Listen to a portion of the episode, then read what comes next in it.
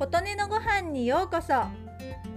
日は昨日浸水させていた玄米と小豆を圧力鍋で炊きました。3日後に酵素玄米が出来上がるので今から楽しみです。作り方が知りたい方は前回の放送をぜひお聞きください。さてその玄米を炊いている圧力鍋ですが25年以上前結婚式の引き出物のカタログから選んでいただいたものです。パッキンも取り替えずずっと使っています。使いやすくて主にサンマやイワシを煮たり煮込み料理や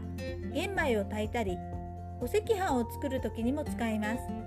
ずっと愛用しています。あまりに愛用しているのでパッキンがそのうちダメになってしまうだろうなと昨年頃心配になり壊れた時用にもう一つ買っておこうと思い立ちました。利権さんから出されていた小鍋ちゃん3リットル用というもので10年ほど前には近くのイトーヨーカ堂で3980円ぐらいで売られているのを見たことがあったので買いに行くともう売り場にはありませんでした。調べるともう廃盤になっているとのこと。洋華堂で見かけた時に買っておけばよかったと後悔しました。中古品で未使用のものもネット上で売られていますが使用していなくてもパッキンは劣化していくのではないかと思い別のメーカーのものを買うことにしました。他のものを検討すればするほど利権で作られた国産の圧力鍋で3980円って今思うと良い品なのにとても安くて素晴らしいものだったんだなと実感しました。愛用しているので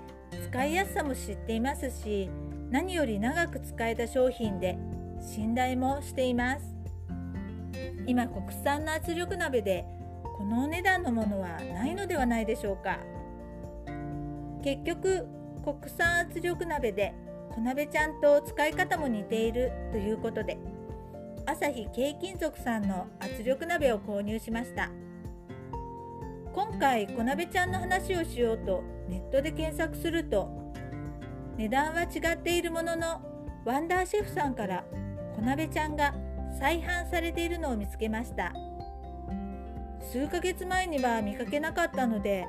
最近再販されたんですかね。利権性と部品などが少し違うようですが見た目も使い方もほぼ同じ。小鍋ちゃんを愛用している方が私と同じようにたくさんいてリクエストが多かったのでしょうか。ちょっと嬉しかったです。もう買ってしまっているので今使っている小鍋ちゃんが壊れてしまったら次は朝日軽金属さんの圧力鍋を使う予定ですがそちらのお鍋も末永く愛用できたらと思っています。ということで今回は圧力鍋についてお話ししました。あなたの元気を祈っています。琴音のありがとうが届きますように。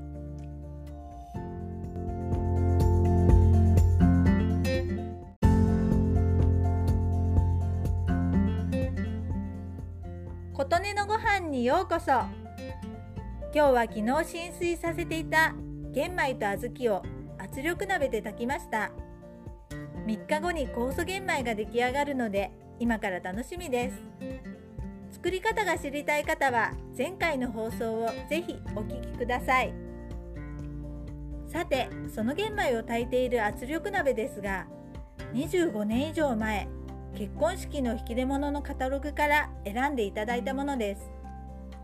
パッキンも取り替えずずっと使っています。使いやすくて主にサンマやイワシを煮たり煮込み料理や玄米を炊いたりお赤飯を作る時にも使います。ずっと愛用しています。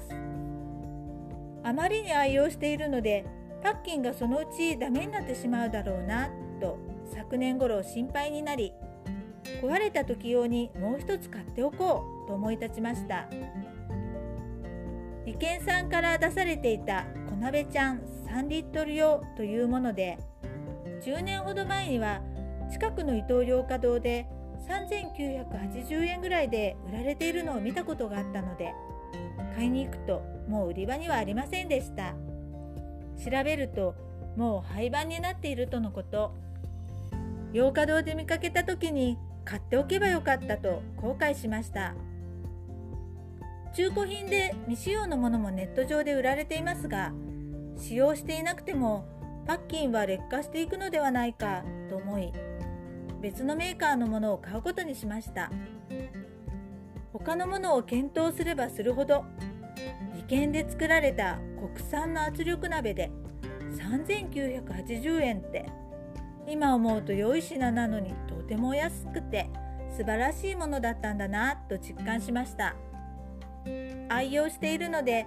使いやすさも知っていますし何より長く使えた商品で信頼もしています。今国産の圧力鍋で